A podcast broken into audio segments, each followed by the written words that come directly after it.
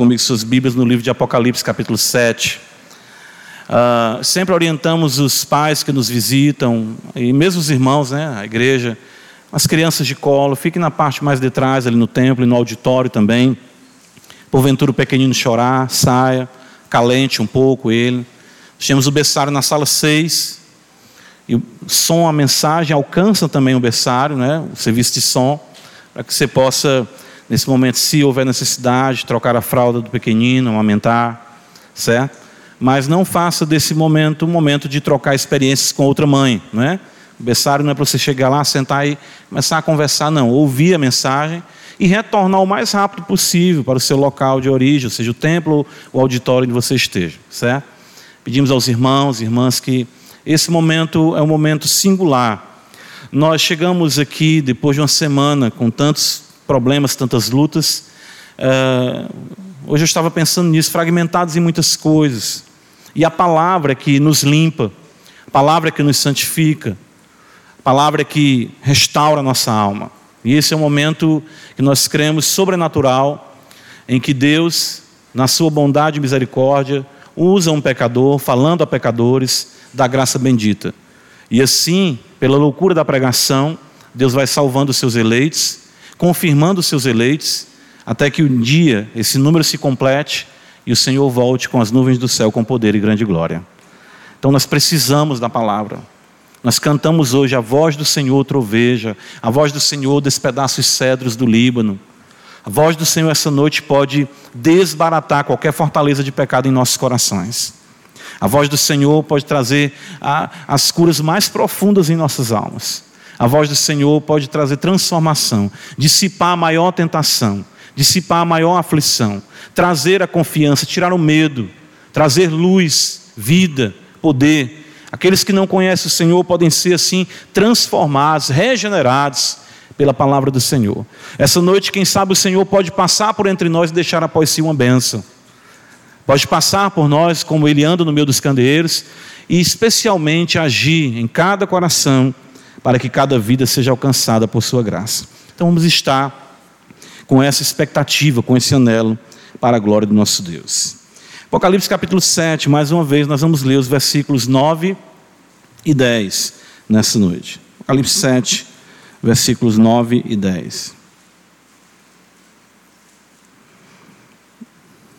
Depois destas coisas, diz a palavra do Senhor: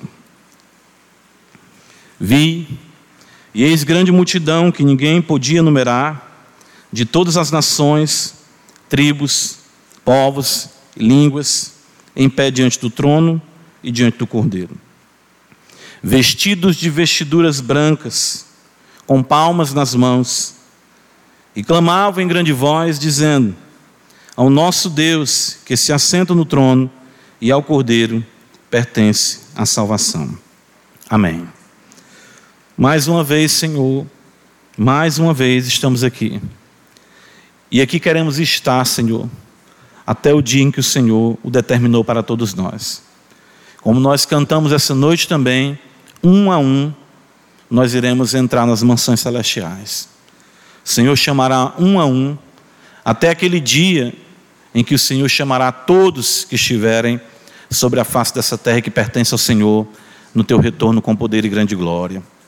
E mesmo nós, se não estivermos vivos por ocasião da vinda do Senhor, ouviremos a voz do Senhor e os nossos corpos serão levantados para a glória do nosso Deus, e habitaremos um novo céu e uma nova terra. Mas até lá precisamos, ó Deus, da tua voz, precisamos da tua palavra, precisamos de ti. Tu mesmo disse: sem mim nada podeis fazer. Tua palavra é que nos traz paz, vida, alegria. Essa noite pode ser uma noite, Senhor, de salvação, uma noite de regeneração, Senhor. Uma noite de libertação, uma noite de, ó Deus, um novo ânimo, um novo alento para aqueles que chegaram aqui tão frustrados e tão decepcionados com a vida cristã, por conta dos seus próprios pecados, porque do que se queixa o homem senão dos seus próprios pecados. Mas essa noite, com apenas uma palavra tua, tu pode dissipar as trevas que se assenhoraram desse coração. E com muita alegria, com muito gozo, esse irmão, essa irmã podem sair daqui, ó Deus, dizendo como o Senhor é bom. Como o Senhor é bom. Aqueles que se encontram assaltados por dúvidas, incredulidade, descrença.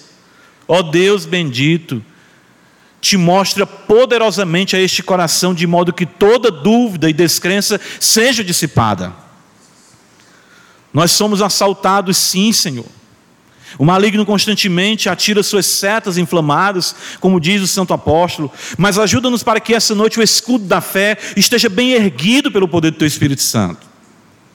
Reveste a tua igreja com a armadura que procede de ti, para que possamos continuar caminhando trilhando este caminho, enfrentando as batalhas, certos de que em Ti nós somos mais do que vencedores. Ajuda a tua igreja, ajuda o teu povo, que o maligno não tenha nenhuma vantagem sobre nós. Te peço encarecidamente, Senhor, por cada família, por cada marido, por cada esposa, por cada filho, visita nossas casas com poder, Senhor, de modo que nossas casas sejam, ó Senhor, abençoadas pela tua graça transformadora. E este casamento, que está com data marcada para findar, que ele possa ser restaurado pelo poder do teu Espírito Santo. Ajuda para a glória do teu nome. Os filhos, ó Deus, que podem estar causando dor ao coração das mães, dos pais, as decepções, a indiferença dos filhos, que é tão pertinente, Senhor, na jovialidade, a loucura, o distanciamento do Senhor. Tu pode trazer convicção essa noite. Tu pode falar o coração desse jovem e trazê-lo para ti com poder e graça. Porque eu sei quanto os pais, quanto nós oramos para que os nossos filhos amem o Senhor também. Ajuda-nos para que nossos lares sejam guardados por ti, porque famílias fortes irão compor a tua igreja e nós teremos cada vez mais uma igreja forte, amando e temendo o Senhor. Ajuda-nos. Isso tudo é pelo poder da tua palavra. Isso tudo é pelo teu santo evangelho. Abençoa a tua igreja e todo o teu povo em toda a face da terra que invoca o teu nome em sinceridade em Jesus Cristo, Pai. Amém. Irmãos, nós estamos nos detendo mais nesses versículos e eu confesso para os irmãos e claro, isso procede do Senhor para nós. Né? É, como os irmãos sabem, louvo muito a Deus pela vida do Dr. Lloyd Jones e isso também aprendi com ele. Quando ele disse: quando o Senhor lhe deter numa passagem, no versículo, espere o que o Senhor está querendo ali transmitir para você, para a igreja. E nós estamos considerando a abertura dos selos nosso bendito Redentor, ele veio, tomou da mão direita do Senhor Deus, capítulo 5, nós vimos isso, e passou então a abrir os seus selos, os selos do livro. E na abertura do sexto selo, nós podemos ver, como diz o versículo de número 16, que o dia da ira do nosso Deus, que se assenta no trono do Cordeiro, havia chegado. E que dia terrível esse! Terrível principalmente para aqueles que não conhecem o Senhor. Um dia em que os homens procurarão se esconder da face daquele que está sentado no trono e do Cordeiro. E nós sabemos que a manifestação da glória de Deus é algo de, de magnitude tal que nós não temos como suportar. Moisés mesmo, registrado pelo autor sagrado ali aos Hebreus, diz que ele ficou aterrado e trêmulo. Quando o Senhor desceu no Sinai, manifestando a sua glória. A vinda do Senhor também foi um dia terrível. As forças do mal perceberam isso pelo desbaratar do reino das trevas e da multidão de demônios que foram expulsos pelo Senhor. O mundo convulsionou, de fato, com a vinda de Cristo e a vinda dele, na plenitude dos tempos, mudou a história. E nós aguardamos então como o texto sagrado nos, assim nos ensina o Senhor Jesus, a sua manifestação será um dia terrível, o dia da ira do nosso Deus. E o autor sagrado diz para nós, no versículo 17, veja de Apocalipse 6, Porque chegou o grande dia da ira deles, e quem é que pode suster-se? Então, capítulo 7 para nós de Apocalipse, nós temos aqui considerado, é um interlúdio, um intervalo, no qual essa pergunta está sendo respondida. E nós vimos aqui João, a visão que ele tem dos 144 mil, como a salvação, propósito do Senhor alcançou os judeus, e a salvação vindo dos judeus alcançou também uma multidão incontável, que é o que nós vemos nos versículos 9 e 10. Hoje mesmo pela manhã nós lemos João capítulo 4, aqui em nosso culto, e o Senhor falou para a mulher samaritana: Vós adorais o que não conheceis, nós adoramos o que conhecemos porque a salvação vem dos judeus. E o Senhor, com seu propósito bendito, como nós sabemos, Paulo diz, ele tem um número definido também daqueles que lhe pertencem da nação de Israel. Como diz Paulo escrevendo também aos Romanos, citando o profeta: ainda que os filhos de Israel sejam como a areia do mar, um remanescente é que será salvo. Mas uma multidão, como nós vimos, de todas as tribos, povos, línguas e nações, estão de pé diante do Senhor, e são esses que podem se suster. Por quê? Porque a graça bendita é quem lhes concede tal benefício. E nós temos falado dessa graça, acompanhado observando como ela age, vendo a sua, a sua realidade incontável. Como o versículo 9 diz que uma multidão que ninguém podia enumerar. E nós consideramos aqui a incalculável graça, ainda mais pensando na, na pecaminosidade dessa multidão e de como o amor de Deus cobre essa multidão de pecados. Vimos a graça na sua natureza universal, alcançando pessoas de todas as tribos, povos, línguas, em pé diante do trono. E nós consideramos aqui o legado fútil, cultural mesmo dos nossos pais, que foi determinante na formação pecaminosa do nosso caráter. E que, mesmo com esse legado fútil, a graça triunfou e levou e leva para junto do Senhor homens de todas as nacionalidades, das mais variadas etnias. E aquilo que não é pecaminoso, como nós vimos em Apocalipse, as nações andarão mediante a sua luz e lhe trarão a sua glória. Novo céu, uma nova terra, onde habita a justiça. A graça maravilhosa, ela dignifica, ela toma para si essa quantidade que não se pode enumerar, partindo de nós, claro, de pecadores, das mais variadas procedências, e os coloca de forma digna, em pé, diante do trono. É isso que está no versículo 9. Eis grande multidão que ninguém podia numerar, de todas as nações, tribos, povos e línguas, em pé diante do trono e diante do cordeiro. E não é um estar de pé, como nós vimos, com pedância, mas o resultado da natureza divina em nós implantada. Então, eternamente poderemos fitar o nosso bendito Redentor, vê-lo face a face, por conta de que a graça nos trouxe dignidade. Nós não tínhamos condições, não temos condições de nos apresentarmos diante do Senhor como nós somos. Quem poderia subsistir diante da majestade? Quem ousaria se apresentar diante do Deus que é santo, santo, santo? Graça bendita que sem constrangimento nos coloca no centro do universo ante o seu glorioso regente. Então nós temos visto isso e maravilhados nos colocamos em adoração. Mas eu quero continuar ainda observando essa graça e como ela agiu e age em nós, alcançando judeus e gentios e fazendo deles um só povo diante do Senhor. E nós vemos no versículo 9 ainda, eu quero considerar com os irmãos a graça nessa noite que purifica. Veja o que está escrito na sequência, logo depois do Senhor afirmar, através do seu servo João, que essa multidão está em pé diante do trono do Cordeiro, eles se encontram vestidos de vestiduras brancas.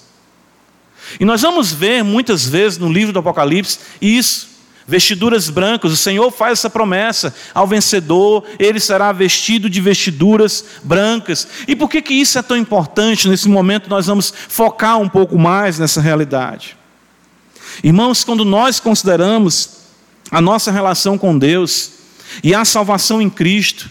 E quanto mais nós conhecemos do Evangelho, nós começamos e cada vez mais compreendemos quão danoso é o pecado para o justo.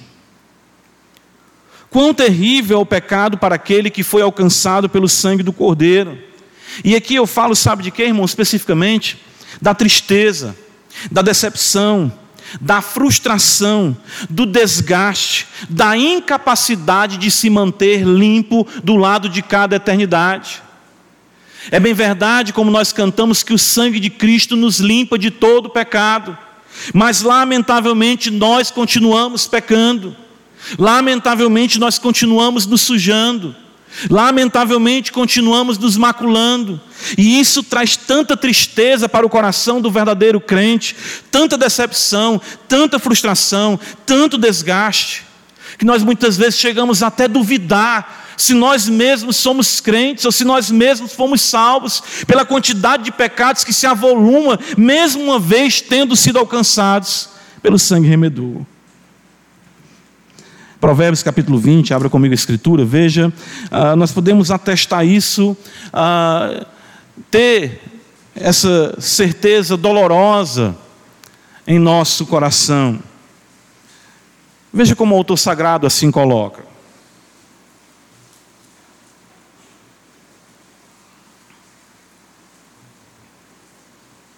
Provérbios 20, versículo 9 diz: Quem pode dizer, purifiquei o meu coração, limpo estou do meu pecado. A resposta aqui, isso é uma pergunta retórica. Ninguém pode dizer isso. Ninguém pode dizer que tem o coração purificado e que limpo está do pecado. Isso é como um punhal atravessado em sua alma, lhe lembrando constantemente da sua incapacidade de ser o que mais você tem desejo de ser, ou seja, santo. Às vezes eu converso com muito, muitos irmãos, e isso é comum, quando nós começamos a enfrentar a tensão da vida cristã, uma tensão constante, porque nós temos uma natureza nova, mas ainda pecamos e ficamos baratinados com isso. Sofremos com isso. O apóstolo Paulo chega a dizer em Romanos capítulo 7: Miserável homem que sou, o bem que quero fazer, se não faço, mas o mal que não quero, esse continuamente faço. Então, ao querer fazer o bem, encontro a lei de que o mal reside em mim. Mas quando nós chegamos aqui em Apocalipse capítulo 7, a graça bendita, ela nos promete que naquele dia nós estaremos vestidos de branco. A graça naquele dia expurgará todo o pecado, o ainda não se tornará já, e assim o gozo e a paz não serão mais interrompidos. Mas até lá nós iremos enfrentar isso.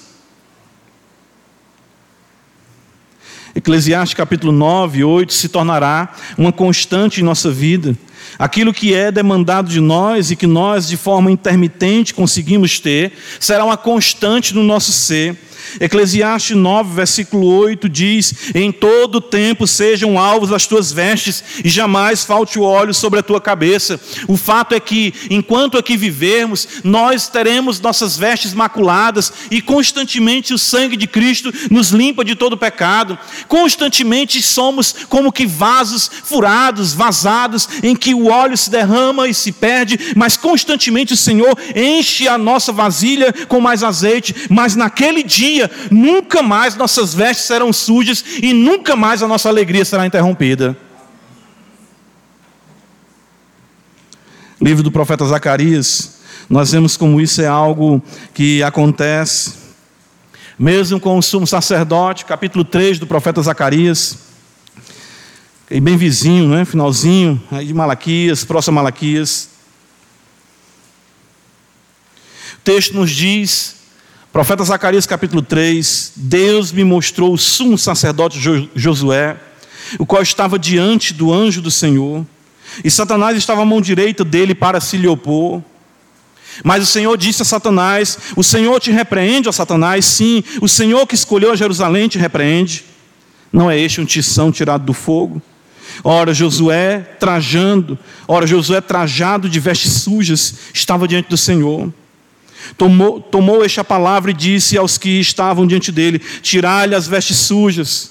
A Josué disse: Eis que tenho feito que passe de ti a tua iniquidade e te vestirei de finos trajes. Isso é o que todos nós enfrentamos. Chegamos aqui no domingo com as vestes sujas. Chegamos aqui com muitos pecados, com muitas falhas. O crente chega muitas vezes aqui dando os últimos passos, suspirando, arquejando. Mas a palavra de Deus, o poder do Espírito Santo, renova a nossa fé. A palavra nos santifica. O Senhor repreende o maligno e nos, nos encaminha para enfrentarmos mais uma vez esse mundo de trevas. É por isso que Judas, vizinho Apocalipse, mais uma vez Judas, lembra? No versículo 24. O texto diz que aquele que é poderoso para vos guardar de tropeço e para vos apresentar com exultação imaculados diante da sua glória. Irmãos, nós nem conseguimos pensar como é não pecar. Nós nem conseguimos. Mas naquele dia, seus pensamentos serão totalmente puros. Nem um olhar, nem mesmo de soslaio, será impuro. Suas palavras serão e transmitirão sempre a verdade. Todos os seus atos serão puros. Fora a malícia, fora a maldade, fora o dolo, fora o engano, qualquer corrupção. A pureza prevalecerá em você por dentro e por fora pois são os atos de justiça do próprio Cristo que irão totalizar a existência do teu ser. É isso que a graça faz. Apocalipse capítulo 19, veja que é exatamente o que João recebe aqui nessa visão, que trata exatamente da vinda do Senhor. Apocalipse 19, versículo 7 diz: alegremos-nos e exultemos e demos-lhes a glória, porque são chegadas as bodas do Cordeiro, cuja esposa a si mesma já se ataviou. Pois lhe foi dado vestir-se de linho finíssimo, resplandecente e puro, porque o linho finíssimo são os atos de justiça dos santos. Veja, o texto sagrado diz: Foi-lhe dado vestir. Cristo tirou de, de si as suas vestes de justiça e colocou-as sobre nós. Como diz o apóstolo Paulo em 2 Coríntios 5, 21, aquele que não conheceu pecado, Deus o fez pecado por nós, para que nele fôssemos feitos justiça de Deus. Naquele dia, você vai ver o deslumbre você vai ver, ah, não existe nenhuma semana aqui de moda, fashion week, qualquer que seja, todos nós desfilaremos gloriosamente, literalmente pingando ouro, sem nenhuma mácula, sem nenhuma ruga, sem nenhum pecado, na presença de Deus, com um júbilo que não caberá dentro do nosso coração. É graça, não é, não, irmão? Isso aí. É graça demais isso. Tem hora que eu não aguento o exalar dos meus pecados. Chego aqui todo remendado, chego aqui todo sujo. Mas é muito belo como o Senhor coloca isso para nós na parábola do filho pródigo, né? Comendo bolotas, cuidando de porcos. Chegou diante do pai e disse, né? Pai, eu não sou, não sou digno de ser chamado teu filho. E o pai não, não quer nem saber disso aí, não. Tira essas roupas dele, coloca uma sandália nele, coloca um anel nele aí, e vamos celebrar, porque o meu filho que estava perdido foi achado, e o Senhor o veste, porque o Senhor é riquíssimo em nos vestir com a sua justiça. Seus pecados lhe acusam, irmão. Sua consciência o atormenta. Venha, confesse os seus pecados, pois mesmo do lado de cada eternidade, nós já experimentamos o antegozo da pureza plena de uma alma purificada pelo sangue do Cordeiro. É por isso que a gente vive assim, nessa limpeza. Deus vai nos limpando, vai nos mostrando, mas é fato que nunca chegaremos lá prontos. É por isso que a nossa transformação ela se dará num abrir e fechar de olhos. Ainda que vivamos, vivêssemos aqui mil vidas, nós nunca iríamos corresponder às demandas da santidade do Senhor, mas naquele dia Ele nos cobrirá plenamente com a Sua glória. Mas até lá, nós desfrutaremos do poder do sangue do Cordeiro, nos trazendo paz em nossos corações. Mas tenha cuidado, precisamos ter cuidado. Se nós vivermos tranquilamente no pecado, o que nos aguarda é um horrível juízo de fogo. É por isso que esses dias, abra comigo em Hebreus capítulo 10, quando você está abrindo sua Bíblia, tenho pensado muito nisso. E falei isso pela manhã e torno a falar novamente para os irmãos. Falar da graça nunca coloca um crente em uma vida libertina. Nunca. A graça vai compungir o coração. E o crente vai a cada dia querer viver de forma santa para o Senhor. Nós não devemos ter medo disso. Porque os que ouvirem isso e disserem, ah, se é assim, eu vou me sujar mais e mais. Não é isso que Apocalipse nos ensina. Apocalipse nos diz no final que aquele que é santo, santifique-se mais ainda. E aquele que é sujo, suje-se mais ainda. Hebreus 10, versículo 26 e 27. O autor sagrado diz: Porque se vivermos deliberadamente em pecado, depois de termos recebido o pleno conhecimento da verdade, já não resta sacrifício pelos pecados. O crente não vive deliberadamente em pecado. O crente, ele está do lado de cá, guardando as vestes plenas, né? aquilo que é realidade na sua vida espiritual, que vai se tornar pleno também no seu corpo. Ele não vive do lado de cá dizendo, eu vou pecar porque pecar é bom, não. Ele vai dizer, meu Deus, eu não queria ter feito assim, eu queria ter feito melhor, eu queria ter agido melhor. Senhor, tem misericórdia de mim porque sou pecador. Versículo 27, o autor sagrado diz: pelo contrário, aqueles que vivem deliberadamente do pecado, que os aguarda certa expectação horrível de juízo e fogo vingador, prestes a consumir os adversários. Essa graça, ela nos purifica. Volta para Apocalipse 7, versículo 9. E ainda podemos ver que a graça que é incalculável, a graça que é universal, a graça que é dignificadora, a graça que é purificadora, é também a graça que concede vitória. Versículo 9 diz: Vi e eis grande multidão, que ninguém podia numerar de todas as nações, tribos, povos e línguas, em pé diante do trono, diante do cordeiro, vestido de vestiduras brancas, com palmas nas mãos. Palmas aqui são um sinônimo de vitória. Nós vemos isso ah, na palavra de Deus, é, nos mostra que, aqui no versículo de número Olha, versículo, capítulo 6, versículo 11, está escrito, né? Então a cada um deles foi dada uma vestidura branca. Olha como é um texto que é, está conectado a esse aqui.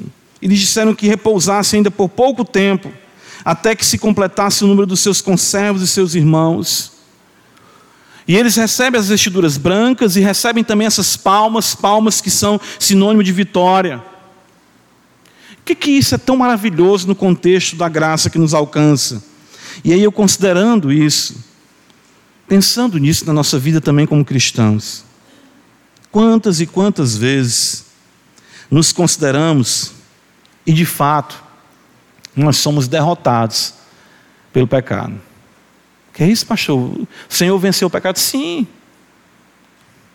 Mas nós vemos na história bíblica Homens que caíram de forma tão terrível, que até mesmo entenderam que era o fim de suas vidas. Notoriamente vem logo à nossa mente Davi, Salomão, que se entregou à idolatria, tantos e tantos santos que nós esperávamos que tivesse talvez um final ou mesmo uma condução melhor de sua vida, mas caíram. Na história da igreja nós vemos também isso, homens importantes, homens de Deus, mulheres de Deus que se enveredaram por caminhos tão equivocados. E a nossa própria história, juntamente com a história bíblica, a história da igreja, nos apresenta o tombar dos fiéis. Os fiéis caem. Embora não caiamos totalmente, nós caímos sim gravemente. Ou seja, isso não é um cair definitivo, né? mas não deixa de ser aviltante. Nos humilha, nos abate. Porém, naquele dia, nós compreenderemos plenamente que em Cristo Jesus nós somos mais do que vencedores. Impressionante isso, né? É só a graça mesmo. Você vem aqui bem na sua vida, está tudo bem. Você acorda, até o bem TV canta na sua janela. Está tudo maravilhoso. Sai de casa, a esposa está igual encantada, cantando, arrumando a casa. Os filhos vão para a escola, o trabalho é uma maravilha. De repente você chega em casa, porque você deixou a toalha molhada em cima da cama, o inferno se estabelece. Surge uma confusão tão grande que de repente, quando você vê, você está com. A sua esposa está com, com seus cabelos na mão dela e vice-versa. E eu estou falando de coisas que. Eu li a biografia de John Wesley. Que homem magnífico que Deus levantou. Estava um dia conversando com o pastor Cleide sobre isso. E naquela biografia, nos relata ali, certa feita entraram no, na biblioteca, no, no, escritório de John Wesley, e ele estava desgrenhado e a mulher dele com um tufo de cabelo na mão dela. Quando eu li a biografia de William Carey, o pai das missões modernas, ele homem que disse, né, espere grandes coisas de Deus, grandes coisas de Deus, faça grandes coisas para Deus. Mas nós vemos um homem que falhou demais.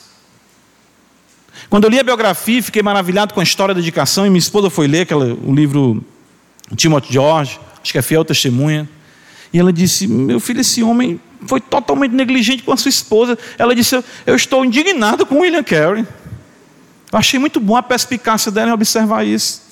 Mas é essa nossa história. É esse misto de, sabe, de erguer-se, cair.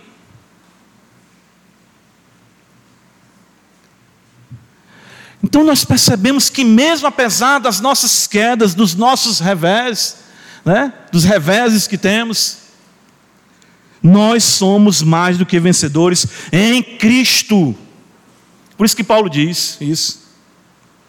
As palmas da vitória destacam um povo que em Cristo não experimentará jamais qualquer indício de derrota.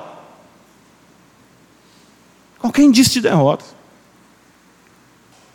Então você pode ver como, de repente, Davi sai ali naquele dia no, no palácio e vê uma mulher tomando banho e a sua vida se arruína no estalar de dedos. Como nós somos frágeis.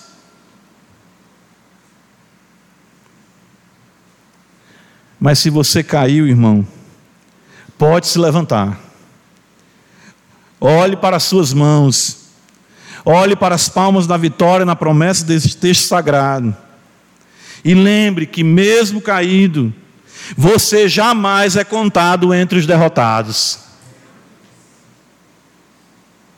É, é, esse mistério, né? A gente pode dizer para um crente assim, irmão, você pecou, pequei, caí, caí, pastor, gravemente, gravemente. É, tem as suas consequências, pode ter algum ato disciplinar, pode ter alguma coisa. Mas eu vou lhe dizer uma coisa, irmão. Você está arrependido? Estou. Não quero mais ser assim, eu quero ser uma nova criatura. Pois está certo. Isso aí vai cooperar para o seu bem. Aí o crente diz amém, ele não vai dizer, vou fazer de novo. Irmãos, nunca, jamais, nenhuma parte do corpo de Cristo ficará prostrada no pó. Você é corpo de Cristo, a cabeça foi exaltada, o corpo não ficará sendo arrastado na lama. Entenda isso, Deus nos uniu a Cristo de tal forma que a derrota jamais será uma constante na minha vida e na sua vida.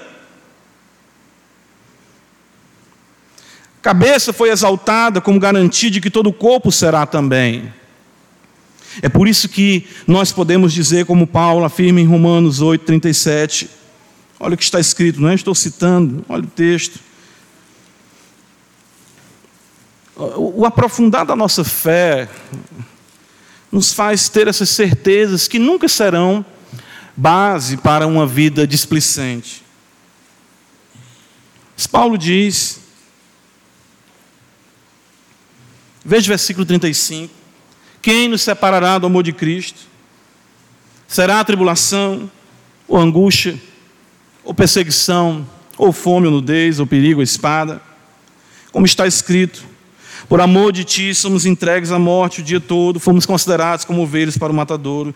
Em todas estas coisas, porém, somos mais do que vencedores por meio daquele que nos amou. Porque eu estou bem certo de que nem a morte, nem a vida, nem os anjos, nem os principados, nem as nem as coisas do presente, nem do porvir, nem os poderes, nem a altura, nem a profundidade, nem qualquer outra criatura poderá separar-nos do amor de Deus que está em Cristo Jesus, nosso Senhor. Certa feita eu falando isso uma pessoa que tinha dificuldade de aceitar a doutrina da soberania de Deus, ele disse: É nada pode me separar do amor de Cristo, mas eu posso. Tu é criatura, criatura. Nenhuma nem qualquer outra criatura, inclui tu também, criatura. Tem alguns hinos aí, a gente sabe, triunfalistas, que não refletem eh, de forma correta o ensino da palavra de Deus. Mas o fato é que eh, nós somos vencedores, irmãos. Nós nascemos para vencer. No contexto certo, vai dar tudo certo. Vai dar tudo certo tudo está acontecendo aí na sua vida, vai dar tudo certo. No final, o que ele espera, pode ter certeza, é vitória sobre vitória, glória sobre glória, para a glória de Deus. Nós temos que resgatar esse otimismo cristão, sabe? Não é triunfalismo desprovido de doutrina, mas com doutrina nós podemos sim ser otimistas e devemos ser. As vezes em que eu mais me entristeci, mais me abati, foi quando eu deixei que o pessimismo se assenhorasse de mim. Mas em Cristo Jesus nós temos a vitória garantida. Apocalipse capítulo 7, volta comigo lá.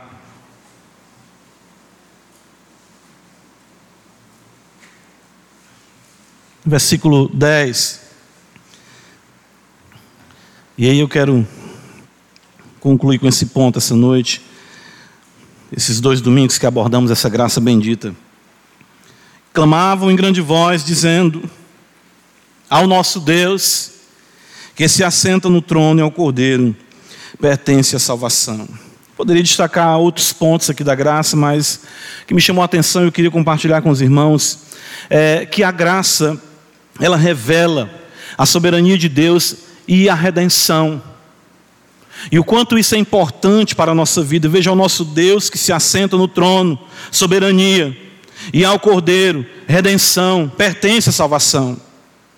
A graça me faz enxergar plenamente que tudo isso só é e será possível porque os céus dominam através de um plano banhado pelo sangue remidor.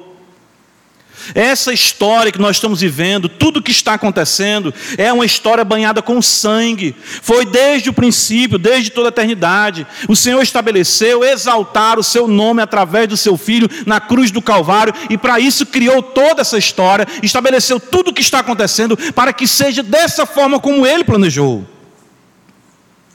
Então, esses crentes aqui, alcançados por uma graça infinita, homens, mulheres de todas as tribos, povos, línguas e nações, dignificados pela graça, limpos pela graça, vencedores pela graça, alcançados pela graça incalculável. Eles olham para trás, olham para tudo que aconteceu e dizem: tudo isso foi propósito de Deus.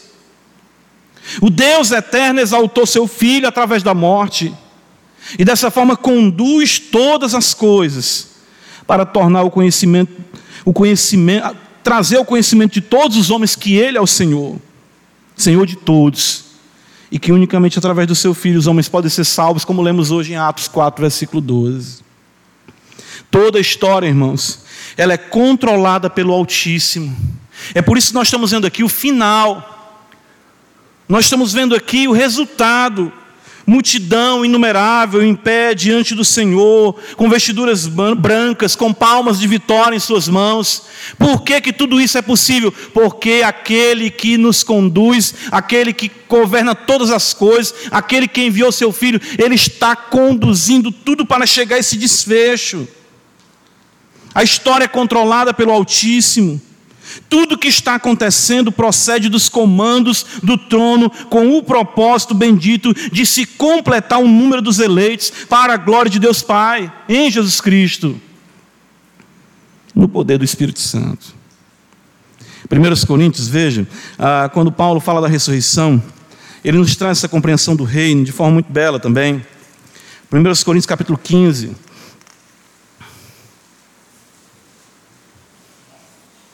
Versículo número 20. Olha o que está escrito.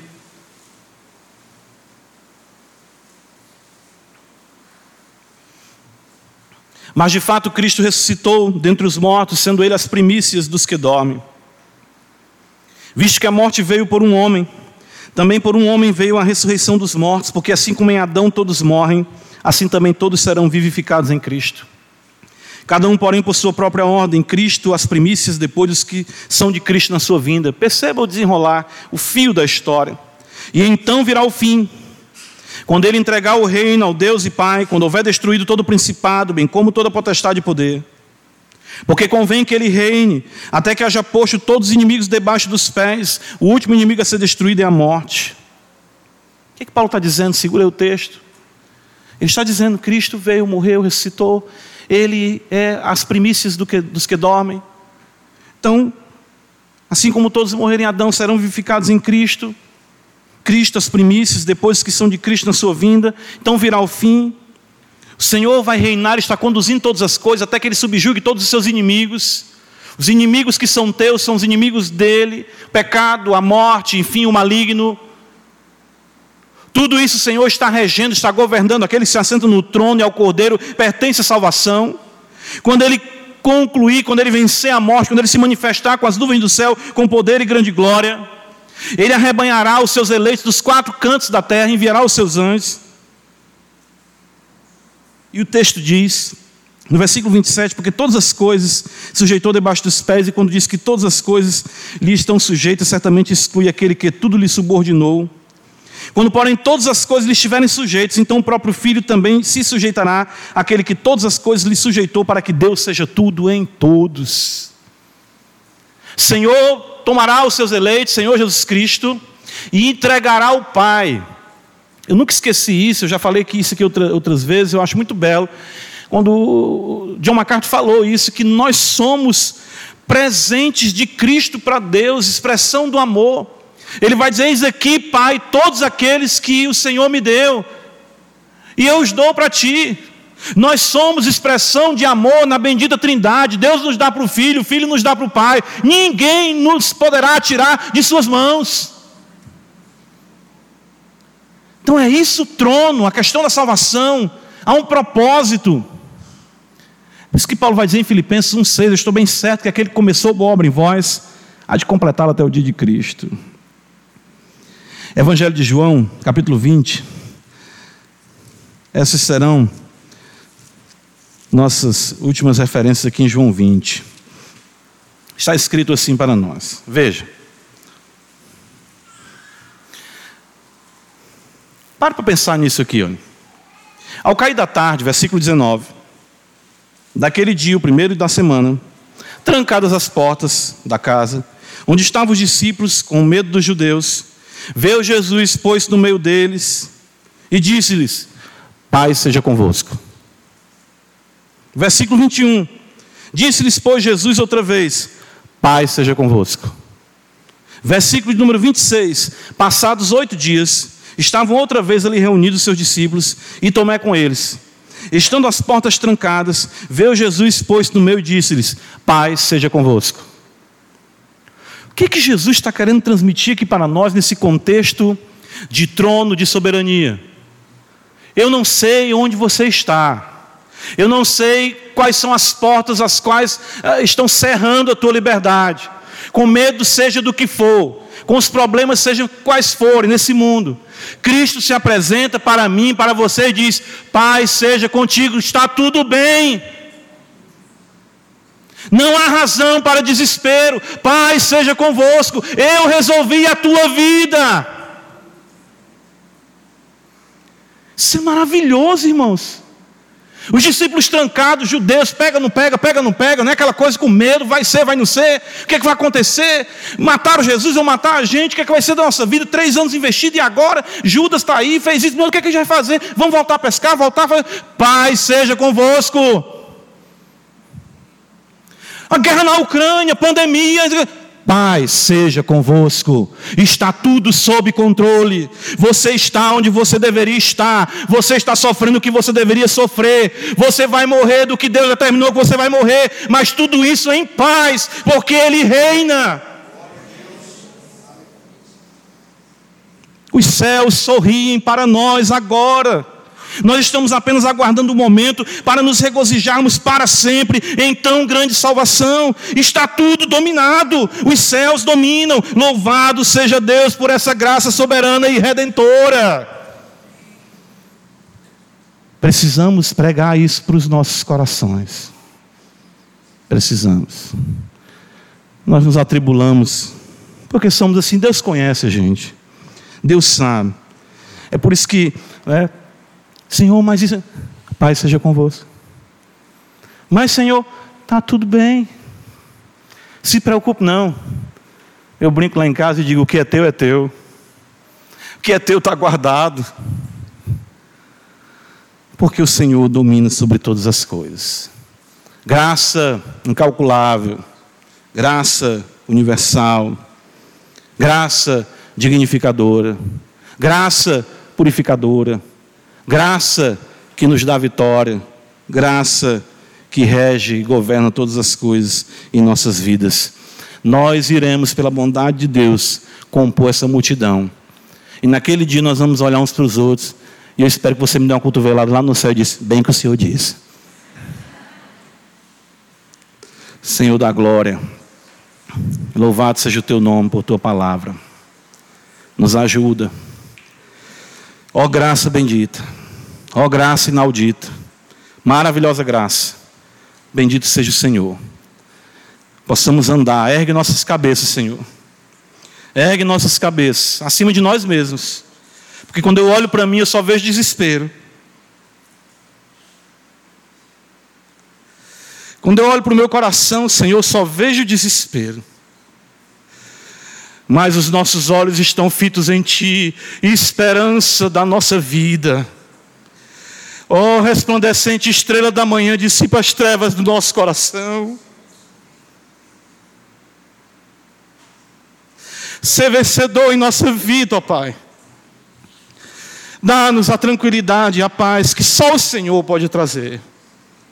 E a certeza, e a certeza de que tudo está sob controle. Ó oh, bendita paz que nos sustenta. Ó oh, bendita paz e bendita graça. Louvado seja Deus por Jesus Cristo, nosso Senhor. Amém.